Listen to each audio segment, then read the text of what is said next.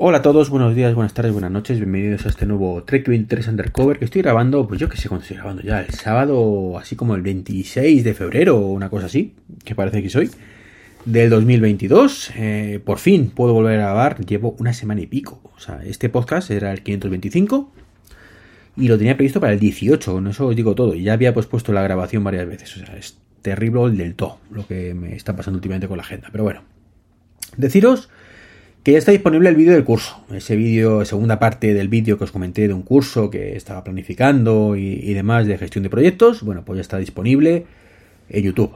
Eh, a ver qué tal, ¿vale? lo, publiqué hace unos días, mm, bastantes días ya.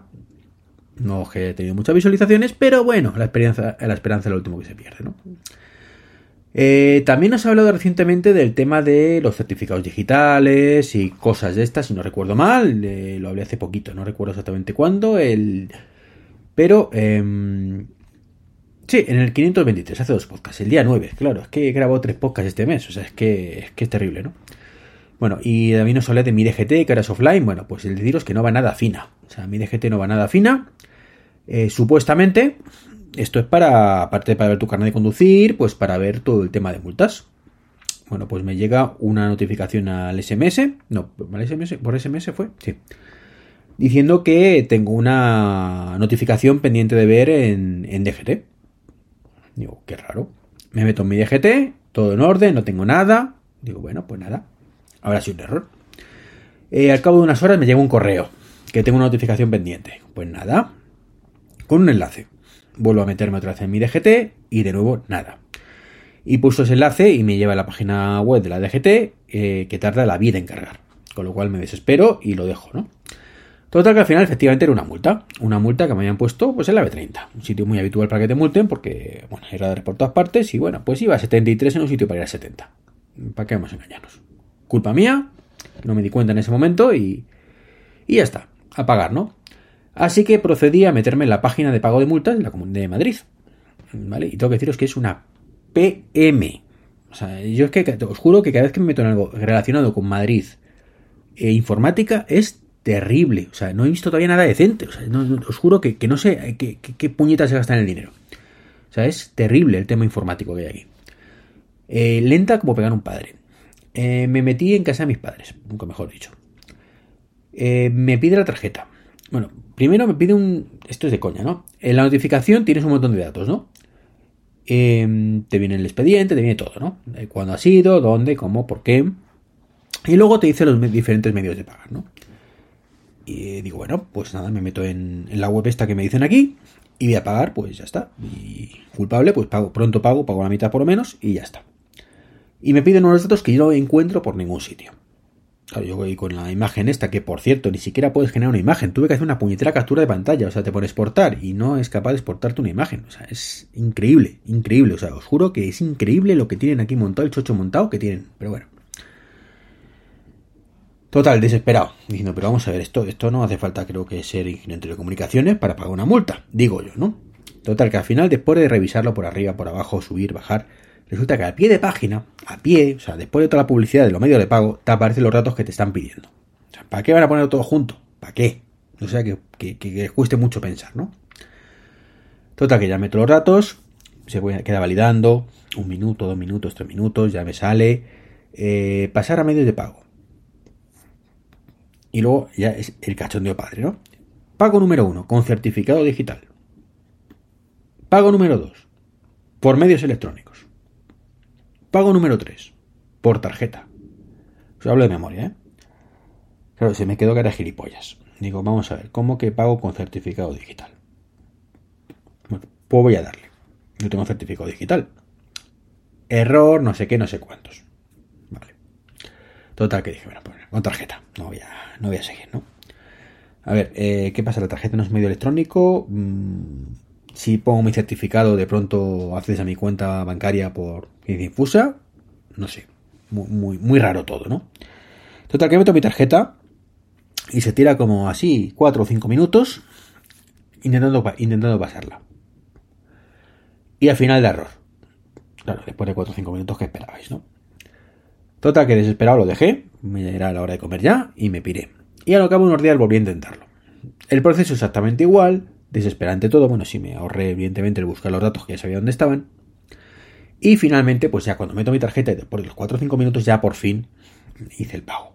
Maravilloso, maravilloso. O sea, mmm, media hora de mi vida en total, o tres cuartos de hora perdidos por una multa. Maravilloso. Bravo, bravo, ¿eh? a la Comunidad de Madrid o al Ayuntamiento de Madrid en este caso, por esa gestión maravillosa que tenéis de multas. No sé exactamente, en, como digo, en qué, en qué cabeza cabe esto, pero bueno, es lo que hay. En fin, eh, ¿qué os quería contar también? Bueno, pues que me he comprado unos Beats Fit Pro, por fin, por fin, por fin. Estoy súper contento con ellos, la verdad. Eh, lo único, pues claro, que como Apple hace lo que hace con los resellers, pues me han tardado un mes en llegar. Pero bueno, no pasa nada. El jueves concretamente eh, me llegaron ya. Bueno, me llegaron, me avisaron del sitio donde los había comprado, que es mi antiguo corte inglés, donde trabajaba. Que ya los tienes aquí. Fui raudo y veloz a por ellos. Y nada, pues sorpresas muy positivas, muy positivas, la verdad. Primero, la caja, súper ligera. O sea, es mm, más ligera, diría yo, o, prácticamente igual, de, yo, diría que incluso más ligera que, que la de los AirPods Pro. es que estoy, digo, lo, tengo en la mano y sí, yo creo que es incluso más ligero que, a pesar que la caja es más grande, pues es más ligerito que los AirPods Pro. La caja, el tamaño es bastante pequeño, bastante pequeño, tiene el mismo formato que, que el otro, que los Power Beats Pro, ¿vale? Que es como así, formato espejito, así femenino, así para que se, lo abrís y lo tenéis ahí. De hecho, bueno, publica una, una foto hace un ratito en, en Twitter, en Instagram de, los tres juntos.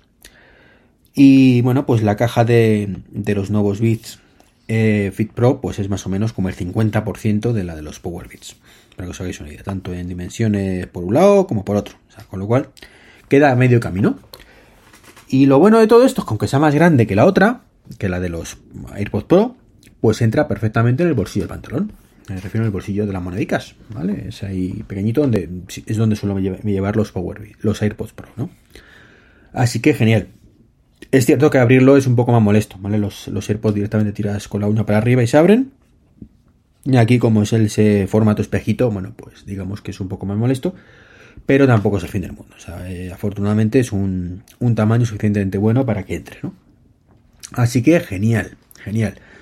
La calidad de audio, brutal también. O sea, no tiene demasiado que envidiar. Mm, tampoco tengo un oído muy bueno, ¿no? Me lo he dicho muchas veces. Pero mm, a, los, a los AirPods Pro, son así también.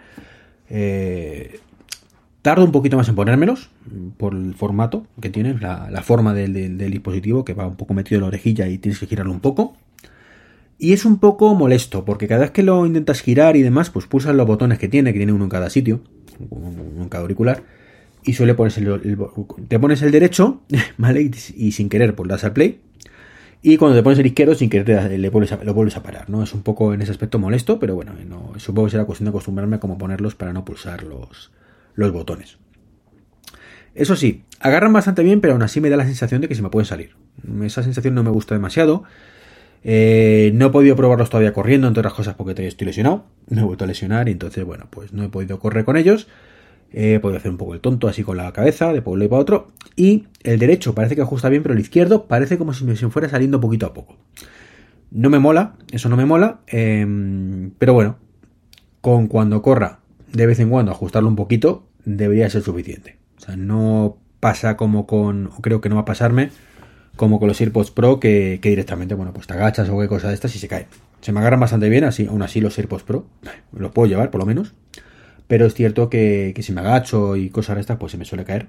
Mientras que los Power Beats, creo, los, perdón, los Beats Fit Pro, que vaya nombrecito, pues de momento creo que no. No, ya digo, llevo solo unos días con ello, pero sospecho que no se me van a caer tan fácilmente. ¿Vale? Dentro, de que tampoco es fácilmente con los, con los otros, con los AirPods, ¿vale? Pero en este caso, pues un poquito más difícil, que se quedaron así. Pues bueno, pues ya digo que me hubiera gustado que no se tuviera sensación como que se va a salir el izquierdo sobre todo. Pero como digo, estoy en una fase muy, muy pronta.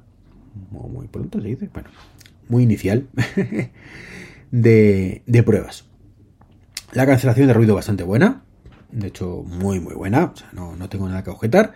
Y los micrófonos, tengo que deciros que son mejores que los de los AirPods Pro. Lo cual no dice nada bueno de los AirPods Pro.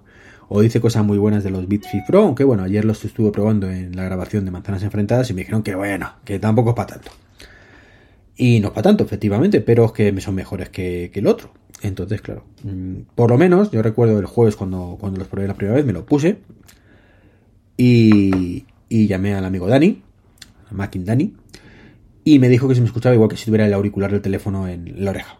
Dice, mira, se te escucha mucho mejor que con los AirPods Pro como si tuvieras el auricular. Y luego hablé con mis padres y lo mismo, que se escuchaba mucho mejor que normalmente me escuchan cuando voy con los auriculares puestos, que no se me escucha mal, mm, nunca se me ha escuchado mal con los AirPods Pro, pero desde luego no es el mejor sonido. Claro, nada que ver con los Power Beats, que eso sí que es sonido terrible del todo.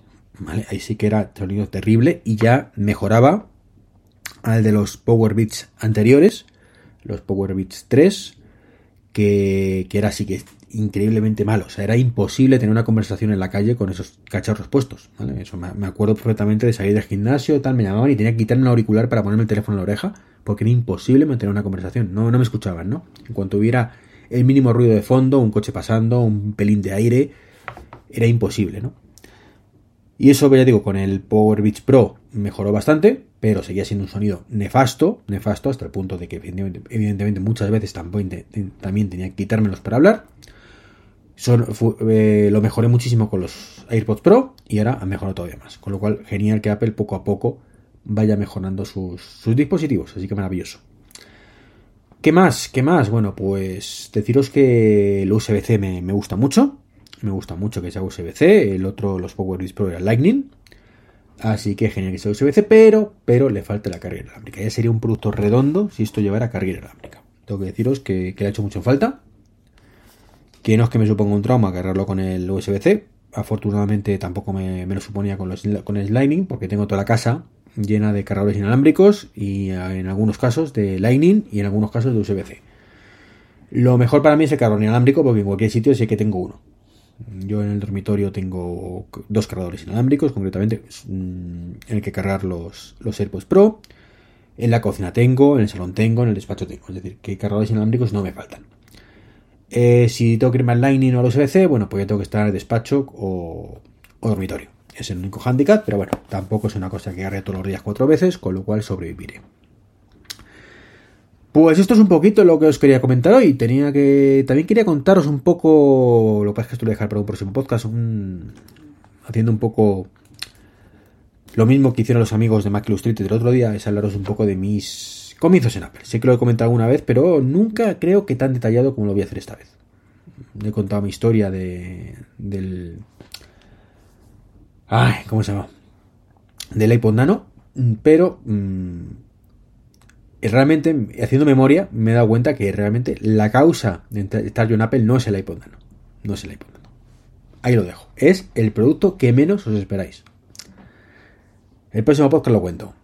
Un saludo y hasta luego.